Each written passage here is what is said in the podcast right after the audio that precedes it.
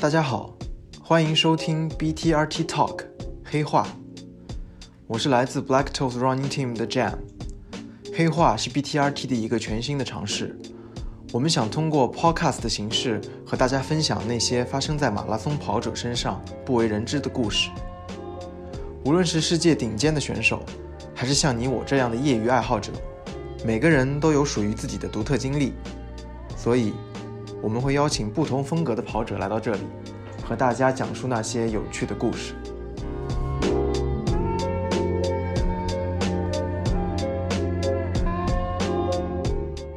我觉得对 BTRT 有一些了解的人应该都知道，在我们这七个人的团队当中呢，有六位都是男生，只有一位是女生。这个女孩呢，她是我们年龄当中最小的一位，但却是最有马拉松经验的。今天来到黑化的这位嘉宾，就是我们 BTRT 当中唯一的女生，人称“北京张曼玉”，王文静。大家好，我是王文静，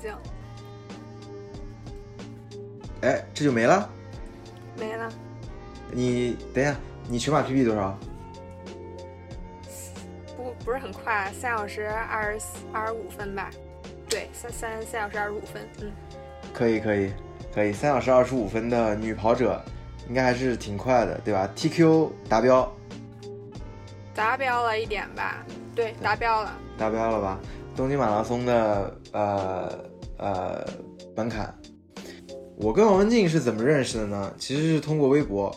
因为她穿很多 Nike Gakuso，然后我就在微博上私信问她，我说：“哎，你这些 Gakuso 是在哪里买的？”然后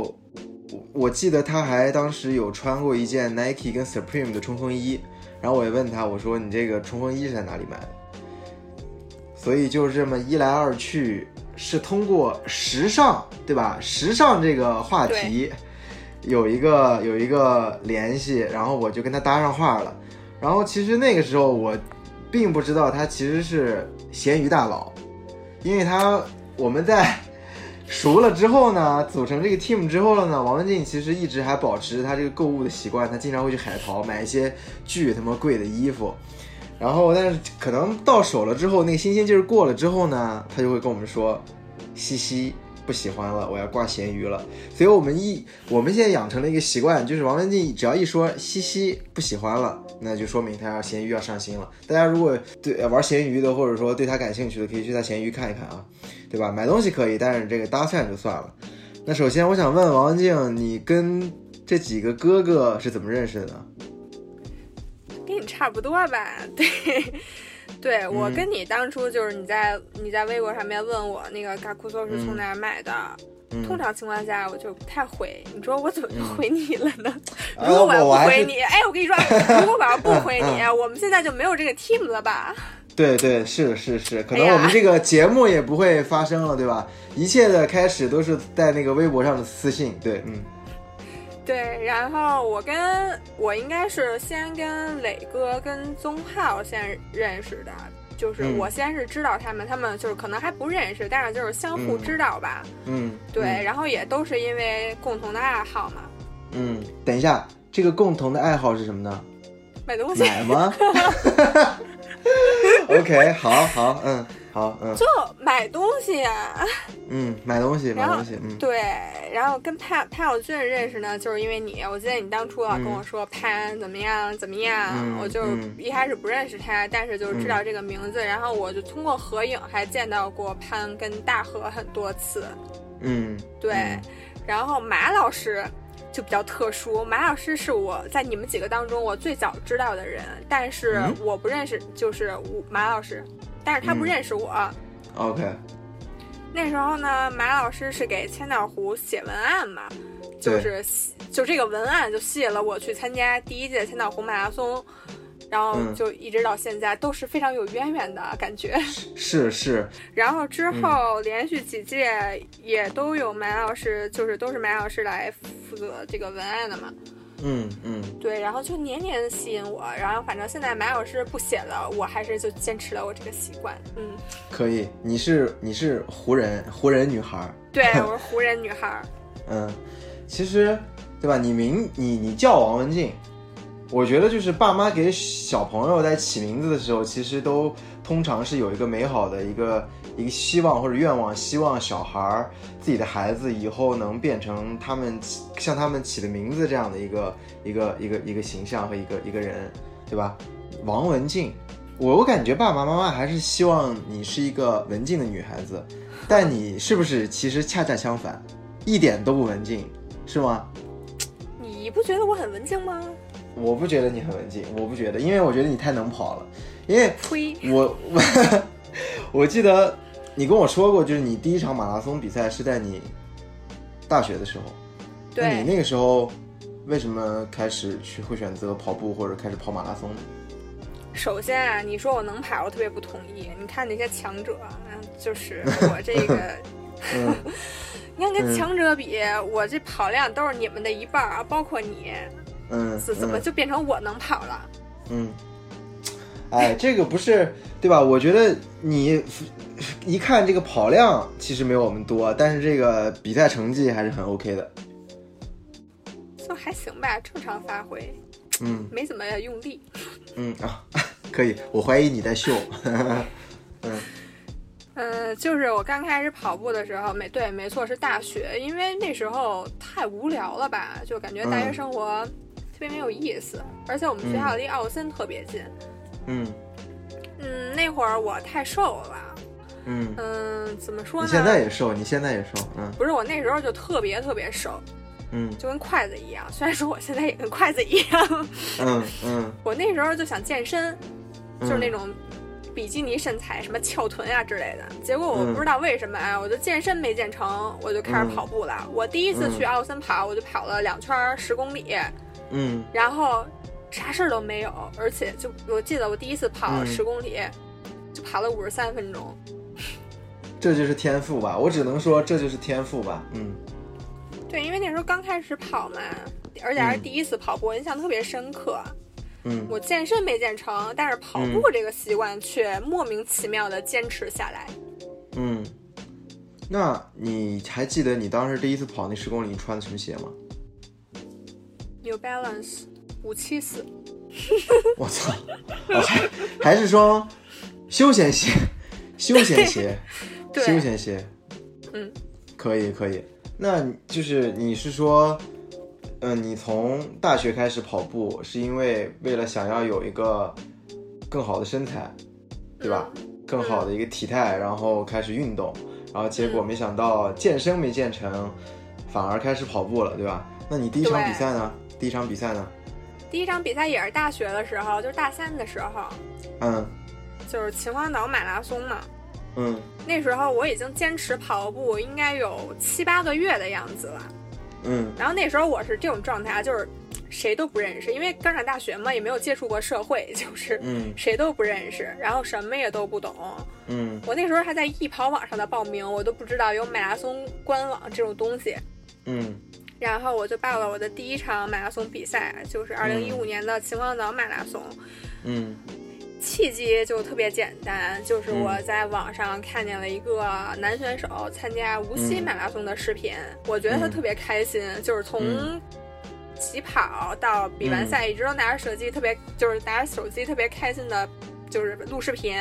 嗯我就特别天真的以为所有的马拉松都是这么的开心，嗯，所以我就报名了，哦， 这是我的第一场比赛。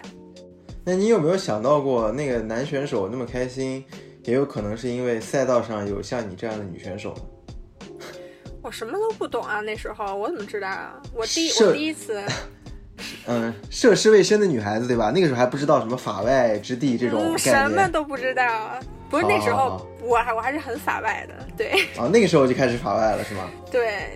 哦，我这里首先我要科普一个概念啊，就是法外之地呢，这个概念是属于王文静的。王文静经常会在微博上也好，呃，Instagram 上也好，会发一些比较比较美的照片。其实就是说说说白了，这个美就是穿的比较少，对吧？她比较，她对于自己的身材比较自信，然后也比较去喜欢去分享一些自己生活当中记录的一些点点滴滴。然后，但是呢，这些东西对于哥哥们来说，哎呀，哥哥们看了真的是这个心率对吧？平时都不会飙到什么一百七、一百八，跑个四零零、三三零都不会飙到一百七、一百八。但是刷个微博，没想到那心率蹭蹭蹭往上走，那个手表佳明手表都开始报警了。所以，对吧？这个我们对这种王文静的这种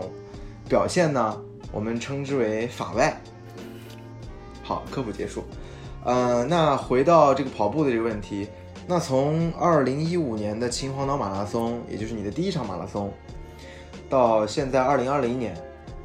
你跑了多少场比赛？嗯、印象最深的是哪一场？你可以跟我们说一说吗？嗯，比赛的话，我现在都不太算了，起码要四十多场了，就是大大小小的，什么越野赛啊、接力赛啊嗯，那种。对，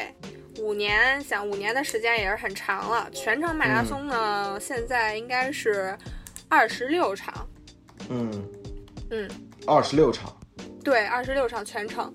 嗯，牛逼，牛逼，牛逼！二十，我算算，二十六场，强者一年跑八场，他这个得跑四年，对吧？嗯，你我这个参赛，你这个参赛，咱你这个参赛频率可以称得上是女强者了。嗯我跟你说啊，就是我之前后来跟强者认识之后，才发现我们很多比赛都是同场竞技的，但就是不认识。哦，其实这个两个人的关系，在很久以前，这个缘分的种子就已经埋下去了。嗯，你想我跟强者都是参赛，算是咱们几个当中最多的了。对对，呃，对于我来说，我的每一场印象都非常深刻，嗯，就就感觉我从跑步到现在就是嘖经历特别丰富。呃，然后呢，每场比赛、每次出行的过程当中，对我来说也都是有一些新的体验跟思考，所以对我来说都是故事跟回忆。嗯嗯但是我有一次印象比较深刻，它也算是我的一个转折点，就是一六年我还在上大学，嗯，我当时参加一六年三月份的无锡马拉松是瞒着我家人去的，我当我也不知道为什么，嗯我就不想让他们知道，我就骗嗯我妈说我那周学校考试，我妈就一直都特别相信我。嗯结果跑完跑完比赛，我回北京的高铁上，我嗯就是穿穿了三轮车厢去找我一朋友聊天儿，嗯然后没说几句话吧，我就再次嗯回到我的座位上，我刚坐下，嗯，一分钟都没有，我妈就给我嗯发微信说。嗯你怎么去无锡了？我 操！我当时嗯嗯我这是发生了什么？就嗯我就完全不可能知道的。嗯。然后怎么回事儿呢？就是嗯我在回座位的过程中，我妈嗯有一个同事的老公也跑马，嗯他也去了无锡，嗯我们同一班高铁，他就认嗯出了我，他告诉了他的媳妇儿，也就是我妈同事，我同事对火速就告诉我妈，嗯我就这么露馅儿了。嗯，这次我印象那特别深刻。那那你妈有有跟你做什么？就是你回到北京之后，你妈怎怎么给怎么有有说你吗？或者说怎么样？当然没有说了，我妈还是特别就是理解和支持的，然后她也知道我跑，我喜欢跑步，也知道我的成绩，还嗯还算是非常自豪的。嗯，嗯，那挺牛逼的。那你那场比赛跑得怎么样？我那场比赛也是 PB 了，跑了三个小时三二三三四，对，三三个小时三十四分。牛逼！那个时候一一六年跑三小时三十四分，而且是女生，真的是一个很很很不错的成绩了。嗯，对，在那时候，嗯，没有现在成绩那么好，就还对是对，嗯，挺好的。印象比较深。还有一个原因就是，嗯我在跑一六年无锡的时候，我嗯只恢复跑了一个半月，什么意思呢？就是在此之前，我受伤挺受好的伤一个了半月，哦对，OK，嗯整整一个半月一步都没跑。嗯就是呃，我从二零一五年千岛湖马拉松也是 PB，我 PB 了一、嗯一下，跑了三三九。嗯嗯，赛后休息一周之后呢，就想着又开始继续训练嘛。嗯就在我的第一次训练当中，我跑太快了，我就受伤了。我我现在都不知道是什么伤，嗯， 一伤就是一个半月，哦，OK。走路是都那个时候不行。哦，那是挺严重的伤，应该感觉你这个强度上的有点大，然后一下伤了。对，那时候就不知天高地厚嘛，就没有概念，就猛干。嗯，年轻人，年轻人，不气盛能嗯叫年轻人吗？对吧？是，嗯嗯，一步都没跑，走路都费劲。但是在这嗯期间，我觉得我的心态发生了一个特别大的变化。什么呢？嗯，就现在以现在的更客观的角度去看，就嗯，那时候我太追求速度了。哦，嗯，你想，我是一个，我那时候是跑马拉松嗯不到半年的，应该算是新手。对，我不应该去这么的冒进。刚开始哦跑马拉松的半年，我就跑了嗯八场全马。我操，你这个太凶了，你王文静，你这个太凶了，这个故事我真不知道，你比你比磊哥要凶，真的，其对我觉得半年这个强者的称号应该送给你了，真的，就是从我首买嗯，到无锡，半年、嗯半年多跑了八场全马，真牛逼，真牛逼，所以我那次恢复训呃恢复训练只用了一个半，也是一个半月，跑量三百公里左右，嗯，我就完全没有想成绩这个事儿，哦，但是我还是 PB 了。就你反而不去，就你反而不去追求这个成绩的时候，这个成绩自然而然就出来了。对，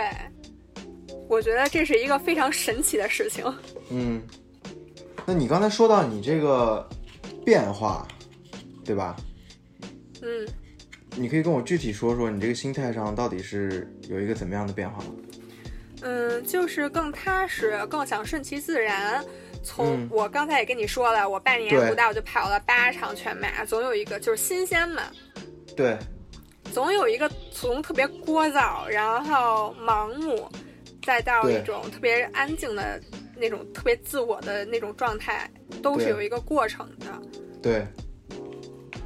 我受伤之后恢复跑就是循序渐进，我不追求速度，也不追求成绩，全部嗯都按照就是特别自然的方式。我跑不嗯动我就降速。嗯，我恢复后第一次跑步七公里，配速五四零，那时候腿嗯还是疼。对第二天浑身酸痛了，也是就是像刚跑完全马那样的酸痛。嗯，三天嗯休，息了三天，继续恢复。嗯，就一直都这样，心态也没崩，嗯我就告诉自己不要着急，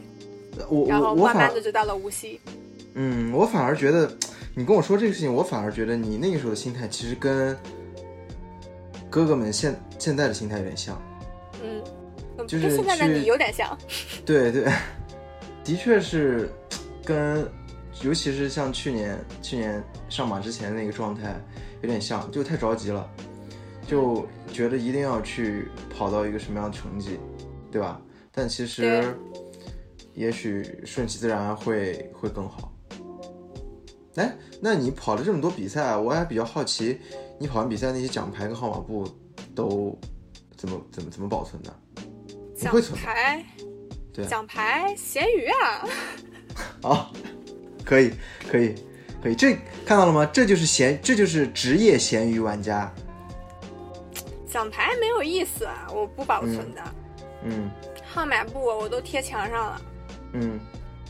嗯，现在也不太、不太贴了，就都是，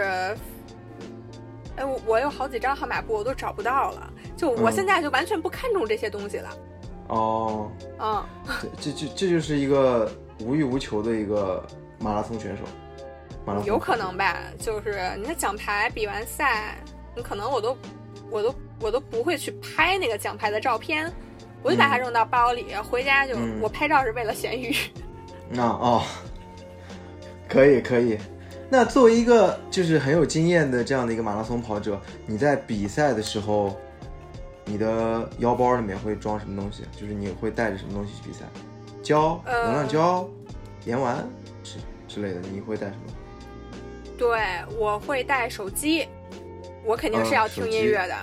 嗯就我的这个旋律，在我跑跑步的过程中非常重要，啊就是甚至能嗯决定我的成绩。嗯嗯我一般会每次比赛，这是我的一个习惯，我会带嗯十粒盐丸、四支能量胶，嗯。还有一根口红。 啊，等一下，等一下，等一下，等一下。我我一个一个来说，一个来说，一个一个来说。啊嗯那你在比赛的时候，你音乐听什么音乐？女战呗，嗯扭扎比，扭啊，扭扎比斯，OK，扭扎比斯。嗯、就这种 low-fi hip hop 有节奏、对有律就是动一点的，能让你能让你懂能让你跳起来的，能让你一边跑步一边想着法外的事情那种音乐。对，就感觉一边跑步一边在蹦迪。 那等一下，你说你带十粒盐丸，四支能量胶，就盐丸一定要带这么多吗？这我习惯了，我一般十二公里吃两粒，嗯，然后就是每十二公里吃两粒，最后可嗯能会吃的多一点，心理作用吧。嗯，哦，那那你抽过筋吗？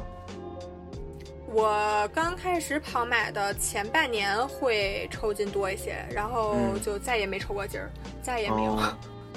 那那四支能量胶也差不多跟盐丸同时吃对吗？就十二公里，十二公里。 对，好，那最重最重要的这个重点来了，啊，为什么要带口红？补妆呀，看起来气色好，那么多摄影师呢，是吧？哦，是为了是为了看起来好看，对吧？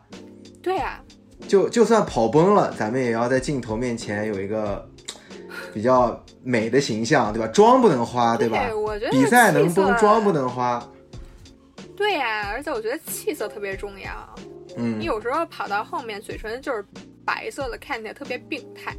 对对，就的不确是很是。精神。嗯，嗯，我觉得你也需要。 我也需要，不是？我觉得我应该需要的是皮肤护理 （skincare），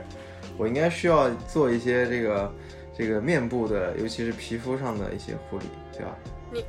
回头我把你那些弟弟照给你 P，你 P 一个呃嘴唇，给你弄点颜色，你就会看起来不太一样了。然后弟王文静说的这个弟弟照，就是每次，呃，就是我跟张磊跑步的时候，会摄影师逼哥、叶子他们会拍一些照片，然后照片里的我总是有一副跑得很顶的样子，就很难受的样子。然后磊哥在我前面就会有一种很自然、很随意的样子，所以我是弟弟，所以弟弟照是这个意思。呃，那我觉得就是像你这样比，就是跑了这么多比赛，然后比赛经验又非常的丰富，你真的有点女版张磊的意思。有吗？有啊，而且我我觉得就是还有一个很好玩的事情，就是你在比赛后会跟我们说，这个赛道上发生了什么什么样的故事。就我觉得对这种对吧，林子大了什么鸟儿都有，比赛多了什么样的跑者也都有。就你经常跟我们说说，哎呀，今天跑着跑着有人来搭讪。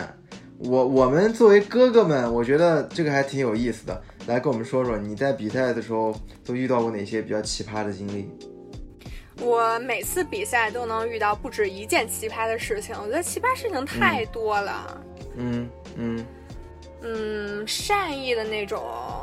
我都不会说，我一般都会比较吐槽恶性的那种。对对。我觉得我应该算是遇到性骚扰特别频繁的人。因为你这个法外太多了呀，对吧？我觉哎，我得，在现实生活中你我也不乏外啊，哎，对吧？是你在平赛平道时上，对赛道上，对，的确，你还是就比较正常，就比较正常，嗯，对呀、什么叫比较正常？ 就就就是正常，就是正常。嗯，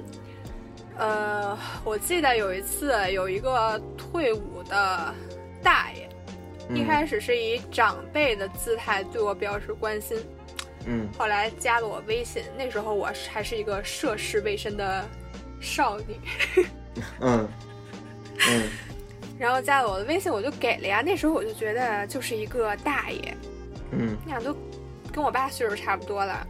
对，之后呢，聊着聊着天儿就觉得不对劲儿，嗯他就总是跟我说一些，就是男人生理上的那些事情，哦懂，吗？我懂，我懂，懂，对对对，我懂，嗯对，然后就而且后面还会有就是特别，他给我发照片儿，，我操，给你发照片啊，哦，这头发多吗？头发多吗？ 我忘了，应该呃挺多的，哦，那还行，那还行，嗯嗯说明说明这大爷跑得不快，嗯，他他说他自己，呃，想那那次那次应该是一六年，嗯，嗯，他是应该是一个三零零左右的选手。哦，那还挺快，那挺快，那比比我 快，比比弟弟要快，比弟弟要快。嗯嗯对，然后就就这样，我就把他嗯拉黑了嘛。嗯然后后面呢，还有一个是比较著名的跑圈大 V， OK，跑圈他大也给 V，我发过 OK 很多私密的照片儿。哦哦，OK，那时候我更涉世未深，嗯，嗯我连第一场马拉松还没跑呢，嗯就我只是会剖一些，就比如说就是，呃，奥森跑步的照片啊什么的，嗯都嗯那时候也没有特别法外啊。嗯嗯他就会加我的微信，他加我的微信，然后给我发一些特别私密的照片。然后后来我发现，就是他长得挺猥琐的，我也嗯觉得有点恶心呗。嗯，后来我一问别人才知道，他已经结婚了哟。哦，的确挺过分的这种。这种行为，我觉得我们要坚决抵制啊！我们要坚决抵制。最搞听众笑的听众是啊朋友们，嗯，我没理他，他就把我给拉黑了。哦，这个看见看感觉是这个这个恼羞成怒啊，对吧？这个嗯撞撞撞墙了呀，然后突然就就恼羞成怒就拉黑了，嗯对，我觉得这种嗯挺多的，我觉得我都记不太清了，我也不嗯想记，就是这些、 骚扰。嗯嗯，其他的就是微博私信了吧。嗯像有一些挺变态的，我其他女跑者我看到也遇到过这种情况，也不止我一个人，言语特别轻佻，还有污言秽语的那种。嗯，对，哎，这个我们也我们也见到过，就一上来就开始发一些很奇怪的，他们就说一些很奇怪的话，就让我一个大老爷们儿，我看了都有一种 就不适的生理反应，就我觉得你看丝袜吗？就我就我觉得这种就是他妈变态，这种就是变态。我我觉得就以后遇到这样的事情就就得曝光，我觉得就让大家都知道，就是就这个人是一变态，大家跑步或者说平时呃生活当中一定要一定要注意。就这种这种情况在跑圈里面出现的次数是不少的。就我我我我就觉得是一个大家大家一定要敢于去发声，我觉得不要不要忍受这些东西，不要默默去忍受这些东西。然后，而且那天我看你微博上还发了一个关于女跑者夏练穿着的夏天训练穿着的一个微博，那个是怎么回事儿？你跟我们说说。啊、那次就我经常在一个场地跑步，嗯夏天来了嘛，我就经常穿一个呃运动内衣，还有一个对短裤跑，我就这么去对跑。对然后不知道我我是什么都不知道的情况下，我就是后后来是我是怎么知道的呢？对，反正我就知道了，嗯，就哦吸这引个了一哦群青少年的目光。青少有有多多多大岁数了都？几岁了都？就高一到高三，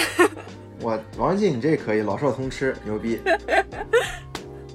嗯对我我也很惊讶。嗯嗯，我我每次跑步穿的，反正就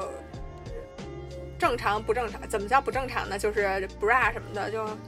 比较少吧。对，然后我每次跑步都跑很久，有时候速度很快，可能在对操场上面看起来就比较吸睛，引人注目。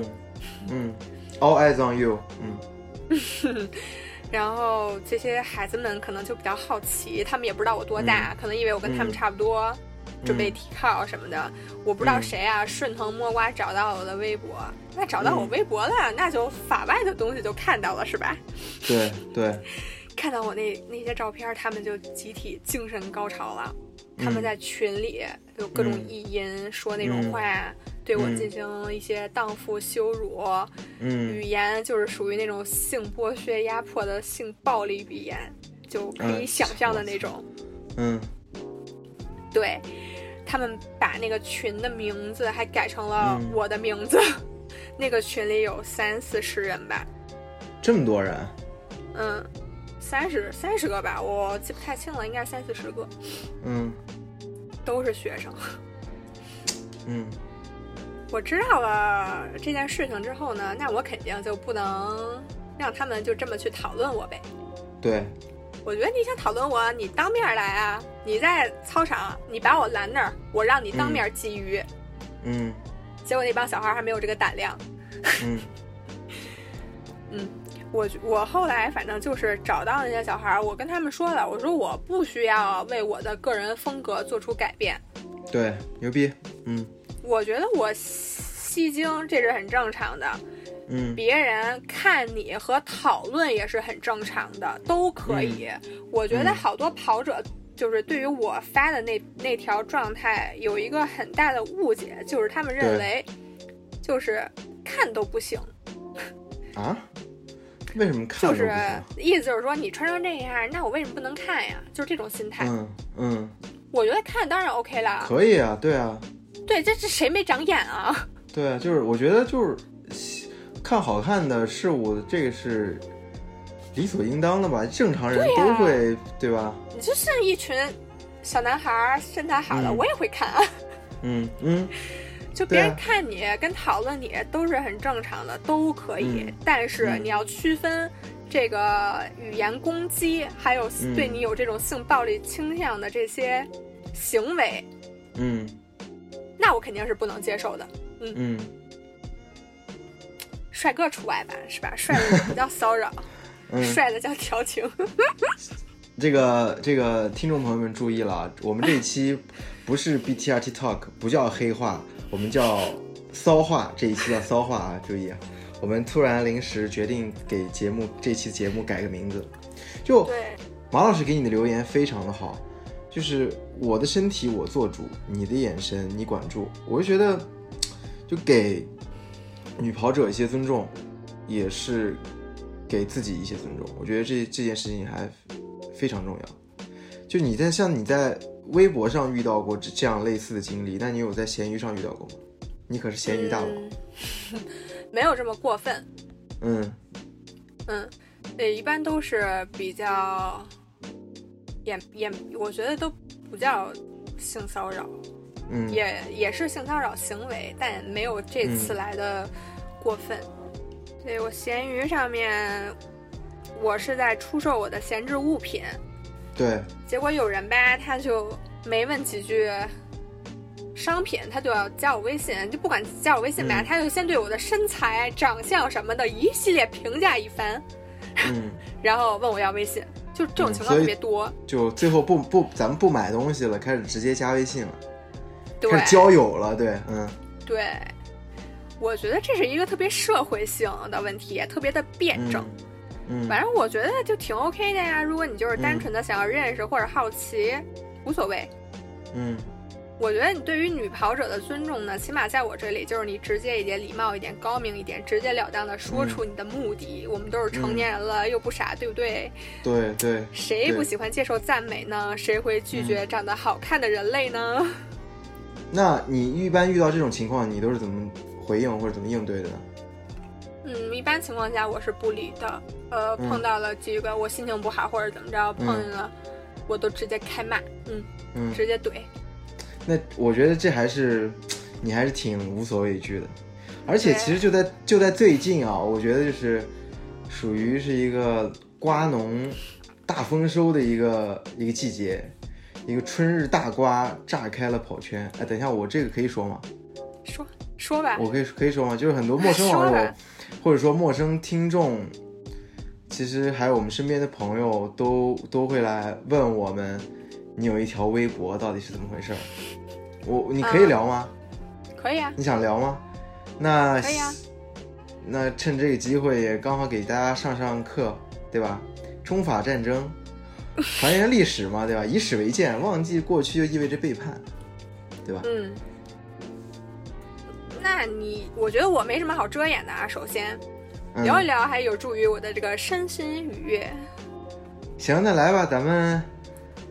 就在这个节目上，我们聊一聊，对吧？能让你白天有说有笑，晚上还能睡个好觉。来八，对我觉得大家对于八卦都是比较好奇的，那可以来跟大家说一说那条微博到底是怎么回事儿。然后稍等，我这里可能会，你觉得我这里应该需要我把要把那个微博念一下吗？还是不要念？就不要念了。你觉得呢我无所谓，你删了对吧？已经。我没删啊。你没删，那我那我我不念了，我不念了。那我跟大家大家大家大家就是有一个前情提要吧，我告诉大家，就其实你那条我微想涂博个就口是红，可以，没问题，你涂。哎呀，咱们这又不是又不是 又不是那个上镜的节目啊。等会儿我我先那别别涂别涂，我继续啊。呃，我我想给就是呃，可能不明白这个微博这个事件的这个听众朋友们有一个大概的介绍。姚文静大概在几周之前有发一个一个微博，然后艾特了我们其中的一位朋友，然后他是法国人。呃，其实我们当时看到那条微博的时候，当时 team 里面的人就 BTRT 我们 team 里面内部直接都炸开了锅，就万万没想到我们如此就是关系这么亲密、走得这么近的这几个人，还没想到能遇上这种事情。其实就是啊、呃那位法国朋友跟王文静之间有一些啊、呃有一些产生了一些就不愉快的事情，男女之间的一些事情。对于我们一个局外人，或者说对于我们吃瓜群众来说，这个事情就是，嗯、他们俩之间有一些有一些矛盾，然后王文静通过微博这个平台，然后希望这位法国朋友能够给他一些正面的回应，对吧？那来吧，你跟大家说说到底怎么回事儿。你先跟我说说你都是怎么回答就嗯那些八卦的？你不是说还有很多人问你吗？对，因为我就跟大家说，就说我我说的很直接，就是因为就是你是我队友嘛，然后关系比较好，然后但是就是你跟他的事情，我其实没有一个立场或者没有一个资格去去评论，我就跟大家说的都是，就是你你看到那条微博那个意思，就你理解的那个意思就是就是就是答案，就我我我不想太太给大家过多的解读或者是什么之类的，对我至少我是这样的。啊那他们都是怎么问的呢？我特别好奇。哦，他就是问，哎，你们队里那个女生跟那个法国男生到底是怎么回事儿？我看好像挺严重的，快跟我说说到底是发生什么什么情况？他竟然会发微博公开来艾特那个法国男生，就大概大概都是这样的，因为大家想知道这个你那条微博背后的故事。 嗯、我对于我来说呢，就是我我我的心态是我没什么好遮遮掩掩的，就像你嗯说的，这不是什么丢人的事儿，我可以特别坦然的把它说出来，就嗯所以我才会在微牛博逼上面去写。嗯嗯，中法呢在战争之前都非常的和谐， ，OK，就是你跟那位朋友还是 OK 的，对吧？就在就这相当个和谐，嗯繁荣景象。对我我们俩在一块儿时间挺长的了，一年半了，嗯。一年半。不是咱们，你俩这个时间比咱们 team 成立的时间都 长， 对对真的，对我我是没想到这个事情。对，这个微博我记得我是四月份的时候发的，对，我早在三月初我就发现夏某人的行为特别的诡异不正常，嗯我我的第六感就告告诉我肯定是有什么问题发生了。，同学们，同学们，这个时候赶紧要拿出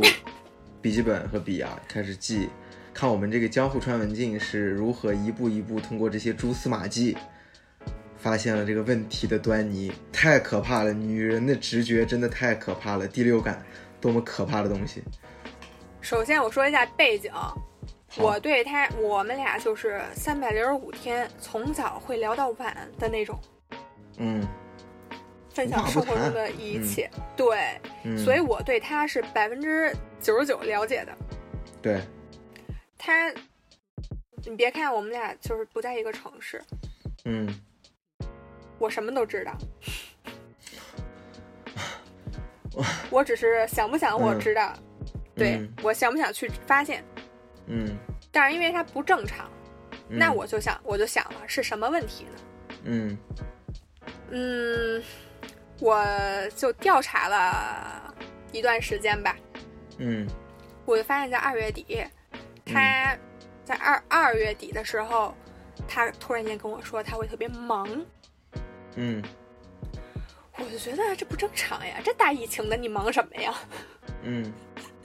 疫情期间没人上班儿，而且那时候也是春节吧，嗯这个是我引起我警觉的一个信号，嗯尤其是因为感谢疫情，嗯他二月底发了一条朋友圈儿，嗯，分享了一个歌儿，说的是我的生活永远改变了嗯，Why I love you so much。嗯，可以然后，我就法语想可以，嗯，我就想，哎，你的生活怎么就永远都改变了呢？ 嗯，然后我就把我们俩在一块儿所有，就是我去回想，嗯，我就突然间冒出一个想法，对他，是不是当爹了？不是这个是一个拍脑袋凭空冒出来的想法，还是你有一个凭空冒出来的想法， ？OK，嗯，我觉得这个信号就是告诉我，他可能当爹了。嗯，对，而且当时我不知道他是，就是真的，我不敢相信他已经结婚这个事情，我不敢相信，我只能去对调查。对，反正经过我一系列调查呢，就是在二月底，他发朋友圈那个日期，他们的孩子嗯是出生了。嗯，嗯我后来发现的一系列就是他，包括结婚，是我去发现了他的妻子，我去跟他的对妻子正面交流了。我操，你太你太厉害了，你怎么了？太你厉害你了，想又想知道我的破案过程是吗？ 对对，我就想知道你到底是通过什么样的一些线索，然后顺藤摸瓜，能够找到，能够发现他有一段婚姻，或者说他的妻子。哦，这个我我觉得很像很像小说，可以可以写可以编可以写成剧本当电影来拍了，真的。呃，婚姻这个事情呢，在我呃去跟他妻子说话的那一刻之前，我都对是不确定的。但是对肯定要有这么一个人，对，我就找紧急联系人。嗯，他比赛的紧急联系人不是我，是另外一个人。嗯，但是呢，这个紧急联系人他只有联系方式嘛，对我手机号，我搜不到这个对人的微信，对，但是有名字。我用他的嗯名字就找到了他的微信，他的微信号就是他的名字，嗯我就找到了这么一个人。然后当时嗯那个、他妻子就是我，你管我简称 K 姐好吗？可以没问题，嗯 K 姐，K 姐她的头像是一个夏威夷以前给我发过的一个蛋糕，嗯就是一个东西。嗯。然后后来她还改过一次头像，是，改过的头像呢是去年夏威去跑柏林马拉松去看的一个艺术家的展览，她的那个头像是艺术家的展览，那他们他们肯定是一块儿去的。当时夏威跟我说是她跟一个朋友一起去的，嗯，对。然后但是呢，后来现在就证实了，那肯定不是朋友，对不对？嗯，然后我就加了他妻子的微信，但是我一直没有跟他妻子说话，嗯，我一直在诱导夏薇去向我承认这么一个事实。我希望嗯是从他嘴里说出来，而不是我自己去发现。那其实还是你在给对方一个机会，希望他比较坦诚的跟你说这个事情。对，如果他坦诚的跟我说，那我就无所谓，嗯就没有这些乱七八糟的事儿了。嗯对，然后呢，还有就是后后就是这是后续的啊，就经过我、嗯我我我是三月我四月份发的微博，三月对，份我发现了不对劲儿，我开始调查，一个礼拜我就确定了所有的我所有的猜想，对然后。剩下的两个星期的时间，不一个对月吧，一个月的时对间，我都是在跟他尝试沟通，希嗯望去诱导他向我说出这个事情。嗯但是问题又来了，嗯我在发这个微博之前，我们俩有一个矛盾，嗯，就是关于我们俩应不应该继续去发展。对他觉得我们俩不能继续了，因为不在一个城市，但是他很想跟我继续，他还说什么、嗯啊我们搬来北京呀，怎么怎么样。嗯我当时挺无语的，我也不想看他表演了，我就直接把他嗯戳穿了。嗯，我说你那个为什么之前这么长时间都不在一个城市，你都 OK，现在你不 OK 了，对，这也是一个信号。嗯我说你是不是已经结婚了？嗯你二你不仅结婚了，你在二月底，你的孩子出生了，嗯，他就把我电话挂了。哦，你俩打电话说的嗯，哦，OK，他就微信也不回我，嗯就开始逃避。嗯他挂了我电话不给我任何回复就算了，下午我看他还去参加跑百项的活动，嗯然后我微信又问了他一遍，他没回复，还发朋、嗯微博跟朋友圈儿。嗯，嗯，第二天他把我删了。微信把你删了，对，我电话打过去关机，嗯我就那你都这样做了，那我就我想做什么我就做什么喽，我就发了那条微博。嗯然后发了那条微博之后呢，我当天晚上就联系上了他的妻子，我手里面 OK 就全都是就是应该可以用证据这个词，我手里全是证据。我们俩嗯所有的聊天记录我一次没删过，全部嗯打包发给他的妻子的。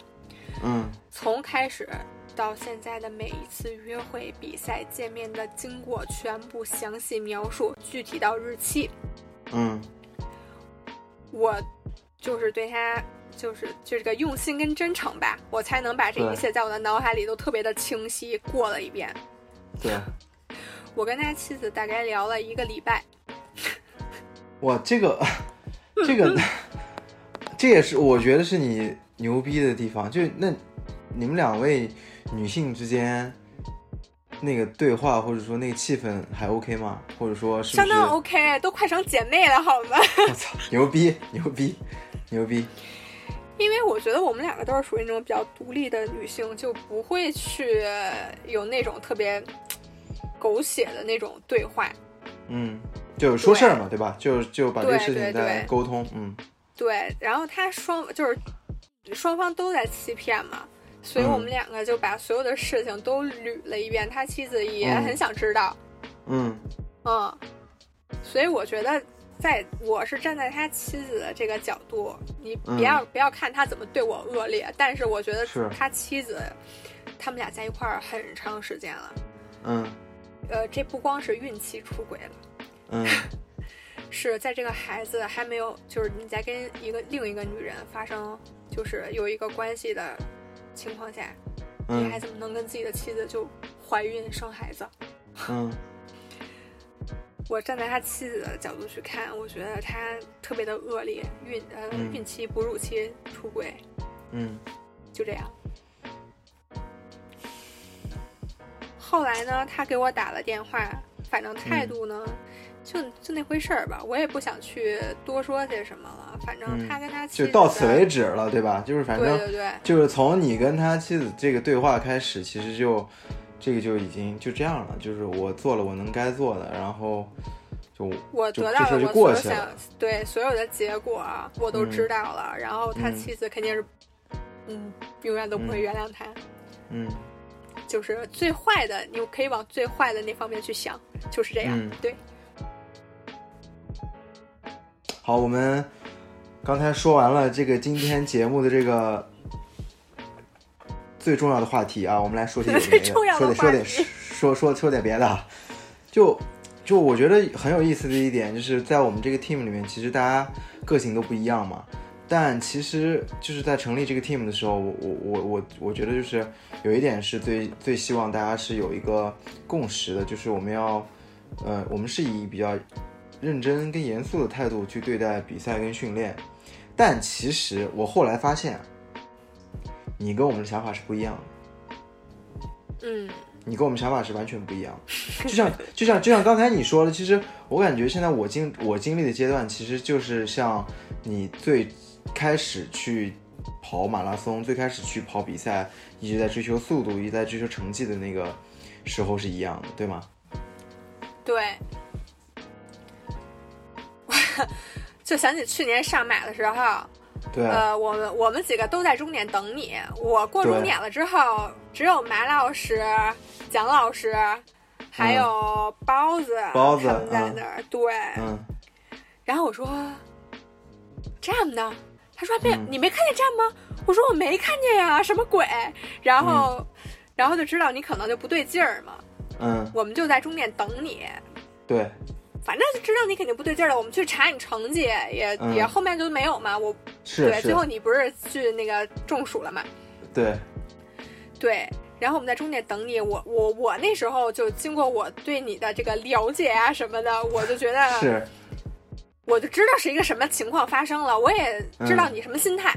嗯，对，我们那时候在中间等你，他们看见你之后都去拥抱你，跟那儿哭的稀里哇啦的。是是，对我当时说实话啊，我特嗯别不能就是、我我能我能理解你，对我知道你对怎么想，但是我不能对感同身受。嗯对我就觉得你们几个特别可爱，尤其是对训练的那股劲儿，还有对自己成绩不满意的时候，嗯然后高兴也哭，激动了也哭，嗯，对，比较特比别较上头 emotional，比较比较我也感是一性个，特别 emotional 的人啊，真的吗？真的真的啊？真的，呵，这看不出来，真看不出来。哎，我都不在你们在的时候哭，我都是比赛嗯过程中哭。 啊、哭完了，然后咱们该画画该涂涂，对吧？咱们把妆要补上，我觉得然过终后点的时候绝对不可能哭，对，因为终点镜头最多，摄摄影师最多，咔咔咔咔咔。嗯、对。然后当时赛后，你告诉我，你你就是我，我也只能去告诉你我的经验，还有我是怎么想的，就对这样。嗯，我觉得这特别的明显。我现在嗯已经不是一个特别喜欢跟自己去死磕的一个跑者，就是我跑不动，我就是跑不动了。嗯，那我就只能接受我的跑不动了，我干嘛要去生气 呢？嗯没有必要。。嗯，我觉得我的跑步水平可能还没有那么高，跟嗯别人比也不高，因为现在高手很多嘛。但我也嗯是不会跟别人去比，我就觉得我自己是挺牛逼的。 嗯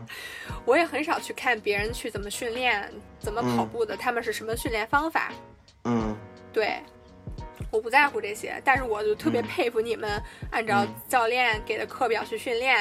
嗯，就特别特别硬核。嗯这也就是我比较喜欢你们的一点，嗯，嗯就是你们的态度跟我不一样，这些精神嗯其实是值得我去学习的。嗯嗯，可以说我天赋不错，啊嗯，随便练一练成绩就不错。啊嗯那我是那种往高了去看呢，我不给自己设限，我觉得我能跑得特别特别快，嗯嗯，我肯定可以，是，只要我想。是，是但是往低呢，我是有我自己的底线，嗯对，要看实际情况，我就可能比较自由吧，我就比较相信自己的直觉跟感觉。对对赛前我觉得我可以，这场比赛我可以对的，我这场比赛的成绩就一定不会差，嗯。每次都是这样，我特别了解自己。 你刚才说你这个了解自己，我觉得是一个很有意思的事情，就是你跑过那么多场比赛，然后对自己的身体或者对自己的这个呃比赛状态有一个非常清楚的认识，就是对状态状态好了咱们就跑快点儿，状态不好了咱们就跑慢点儿，对吧？对，而且就是你我我其实平时在群里面跑步，呃，你你的状态都是跟哥哥们不一样，哥哥们都会快乐发一个什么？对，哥哥们会发，哥哥跑完之后会发一个 NRC 的一个配图，对吧？就很典型的那种跑者的状态，发一个 NRC 配图，啪发到群里面。但你呢，就是会拍一个手表的一个一个解一个一个图，手表那个有有的时候甚至你还都没跑完，你说哎呀我跑累了，喝口水，然后我再继续跑。对，而且都是你在跑步的时候都是没有课表的，就是感觉你是那种比较随意，就哦我今天开心了，我高兴了，我跑个二十二 k、二十五 k，我不高兴了，我跑个七八 k 我就收工了，就回家了，我就不练了，对吧？嗯，对，然后就我印象特别深刻，就是就是因为去年上马嘛，嗯，哎，这个去年太热了，上马对吧？大家都知道，所以我跑到三十七 K 的时候中暑了嘛，在收容站里面躺了一个半小时，当时我还碰多不杰了，就没有能够顺利完成我自己的目标，就 BQ 嘛。然后赛后整个人的状态都特别特别差，因为我就感觉说，一个夏天的努力都都白费了。然后后来就我就有一天晚上跟你聊天儿，然后你就跟我说了你的想法。其实你说这场比赛在某种程度上来说是对我有好处的，嗯呃，因为其实就不要给自己太大的压力，跑不好就跑不好嘛，对吧？肯定还有下一场。你不是说你这场比赛你跑到 BQ 了，你下一场之后就不练了或者不跑了？我、我至少我对我自己的理解肯定不会。潘晓对吧军，是是啊，潘潘潘晓俊是例外，潘晓俊是例外。嗯，潘晓俊是那种他破三了之后达到 BQ 了之后，他的确就是 OK，他对自己的那个跑步的这个规划有个非常清晰的一个认知，就是我跑到这里我就不跑了，因为其实跑步花蛮花时间的嘛，他去追求别的东西去了。然后说回我这个事情，就是嗯。你跟我说，你看让我看看磊哥学习学习磊哥，就是他经验比较多，对吧？他知道高温天热，所以就就会准备，就会戴帽子，然后会去做出一些应对这些客观条件会出现意外的一些措施，这个就是经验吧，对吧？嗯，我觉得他就是说你，你你还跟我说，磊哥之前肯定也会有像这场上马一样的这个这个这个天气，遇到上马一样的这种高温炎热的天气，也肯定会有类似像我一样中暑也好、抽筋也好、跑崩了之类的这样的状况，对吧？就是你说你不用把这场比赛当做这场比赛的失利当做是失败，而是要当当成一次经验，你就下次就知道怎么样去应对这种天气，怎么样去应对这种这种情况，对吧？就像就像你自己，你说你嗯对之前跑比赛，跑着跑着就开始哭，对吧？就是不知刚道开什么始情跑况，对，我是因为跑崩了，跟你一样。嗯，OK，就是你你啊，你也有这个阶段，你也有这个阶段，嗯对我真的就，我那时候，我那时候，嗯，应该就是不了解自己。我前十五公里按照四三零的配速去跑，嗯，真凶，我真凶，我不崩谁崩？对对，前十五公里前面还是要压一压，又不能跑就太是快，高估自己的水平，嗯嗯就不了解自己，高估自己的水平了。对，嗯，就我觉得你跟我说那些都就很对，就你经历过这些了之后，有一些经验，然后了解自己，了解了自己之后，现在反而是一种快乐跑步的心态，对吧？对，你也不关心世界纪录，也不会像哥哥们一样坐在电脑前去看一个三个小时的马拉松比赛，也不不太关心那些东西，对吧？好像只能关心，好像只关心能买到什么装备，是吗？现在你可以这么说啊，但你也自己，你你也说呀，我现在的状态就是，可能是你们以后的状态。对，对我跑二十多场比赛之后，我觉得我也可可能心态上也会有一个非常大的变化。弟弟，对，弟弟，我就是弟弟。嗯，我现在是真的不关注，也没兴趣，都只能说是略懂，因为天天看你们在那说，我不懂我也懂了。是我们经常讨论这些东西。嗯，对你没发现你们每次讨论的时候，我都特别安静， 安静如鸡，的确是。我说说什么呢，都看不懂。嗯对，像呃以前我还是就只能说以前我是跟你们一样关注的，嗯，但这些精英男选手我其实不太关注，嗯我更喜欢看精英女选手，美好肉体。对，嗯，没有特别的关注啦，但是就是会留意一下下，因为就是他们就，你发现没，就是高手，他就是他就是有一种气场，他去吸是引你的目光，是，对，而且呃有一个瞬间对我来说特别的奇妙，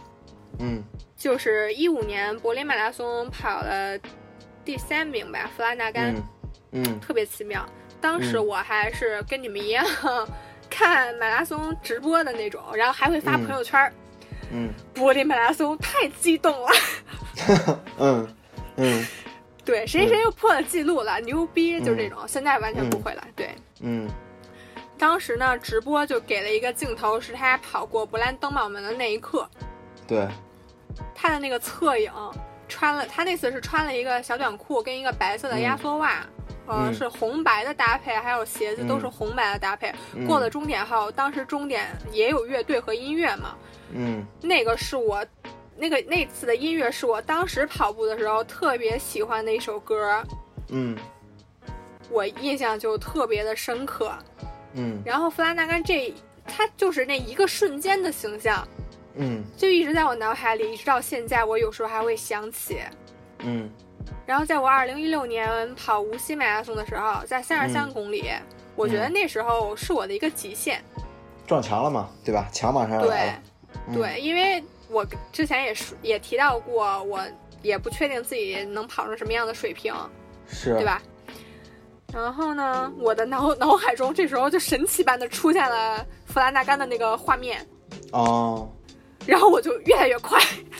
啊，就没就，我觉得是把那个极点给顶过去了，然后反而状对，态就跑出莫来名了，其妙的去顶过去了，后来就没有嗯掉速的 PB，、嗯，对，牛逼，牛逼，嗯，我觉得这是一个那精神上的一，就是一种感觉吧。嗯，的确就是在那个状态下面，其实身体马上就到极限了。我觉得更多的是靠你心理或者意志力上的一个一个一个一个东西在支撑，对吧？对，哎，那那其实我们 team 里面除了对这个比赛或者说成绩比较狂热，其实对这个装备也比较狂热，对吧？就像还你，行吧，就像你，便宜啊，嗯可以了，可以。这段儿这段儿我在秀。对你是在秀，呃，是这样，因为我们 team 里面就是对于那个 Nike 的这个精英背心、马拉松精英背心是有一个分级存在的，最上面那一层，就最顶尖的那一层是属于2017 Oregon Project Race Day 的那个那个背心，就黑白黑白骷髅。那个是在我们这个 team 里面，大家心目中是最高的一个象征，最高的一级。然后第二集可能就是一七年的 Rosa，就是橙色，然后那种碎片花纹、蓝色的勾，和去年呃二零一九年 Nike 给职业选手赞助的那个蓝绿双拼。然后其他才是第三集，对，但是你呢？你又有 Oregon Project 黑白，然后又有一七年的 Rosa 橙色 Rosa，对吧？对啊，是一种占什了么感性别的觉优势吧？你觉得吗？ 而而且你你买的是女装嘛，对吧？这两这两个对这两套装备都属于女装，然后女装就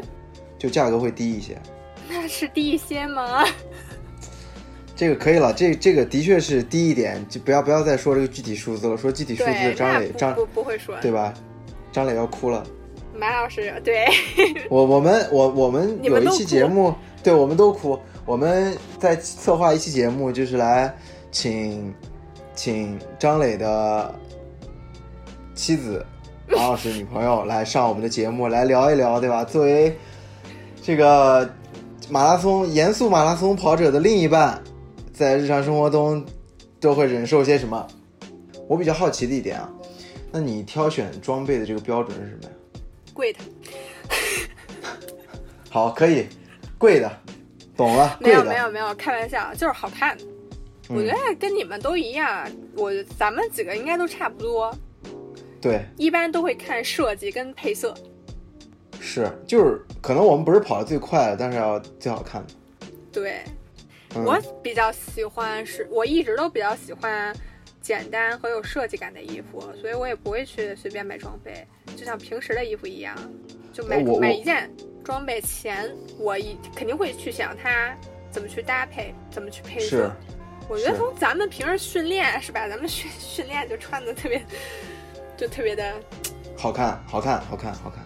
对，所以我觉得咱们可能选装备的标准大家都差不多。就我我发现，我觉得就是你说的有一个点，我觉得还挺好玩的。就像你跟张磊这样的强者，都是喜欢这种比较简单的东西，对吧？对，简单的东西。挺好，我觉得就是 less is more 吧，就是越简单的东西会让这个会让你们会有就是艺术家的修养啊，对对对酷酷的感觉，对酷酷的感觉。酷酷的感觉，对吧？嗯，今天因为时间的关系呢，我们节目快要接近尾声了，但是在此之前，我还有最后一个问题，就是作为一个马拉松跑者，你有没有一些建议给到这些男跑者或者女跑者的？什么方面都可以。嗯，我其实特别不爱不喜欢给别人建议，嗯，但是我最近就是经历了这一系列的事情，我是觉得对女跑者可能，因为我自己也是女的， 对，我就给女跑者一些建议吧，因为也是我的行想法，行每个人可能都嗯不一样。嗯，就是我坚持穿衣自由，我们不应该是嗯被改变的那一方。嗯就怎么说呢？男权社会就以这个词就有点诡异啊。我不是我，嗯我觉得性别是平等的，嗯但是现在社会情况就是这样。嗯对男权社会中的自尊自爱，就不是说我把自己嗯包裹得严严实实，不对让男性去产生有关性的想法，叫自尊自爱。嗯，我认为呢，就是一个正直善良的女性，就她嗯对自我的这种探索，而且对有底线，嗯嗯、对触犯你的底线的这种行为呢，你有能力去反抗，嗯你有去，就是你可以，你要怎么说呢？你可以去选择你接不接受、嗯，容忍、原谅，嗯你有这些权利和自由。我觉得得女跑者就是要保护好自己，嗯在保护自己的基础上，嗯无所畏惧。无所对谓去，于嗯侵犯我们的事情呢，就刚回去呗，见招拆招。嗯对，当然了，就是所说这一切呢，都是在确保自己是安全的情况下，就要对，多多几个心眼儿。就经历过了，就会有经验。自己嗯女性们也不要老生气， 就是对自己嗯身体是真的不好。嗯嗯，是就这样。好。好，那我们今天的节目就到这里了，感谢大家的收听，也感谢王文静给我们一个小时的时间来到这里跟大家分享她的故事。好，谢谢大家的收听，谢谢大家，我们下期再见。谢谢大家，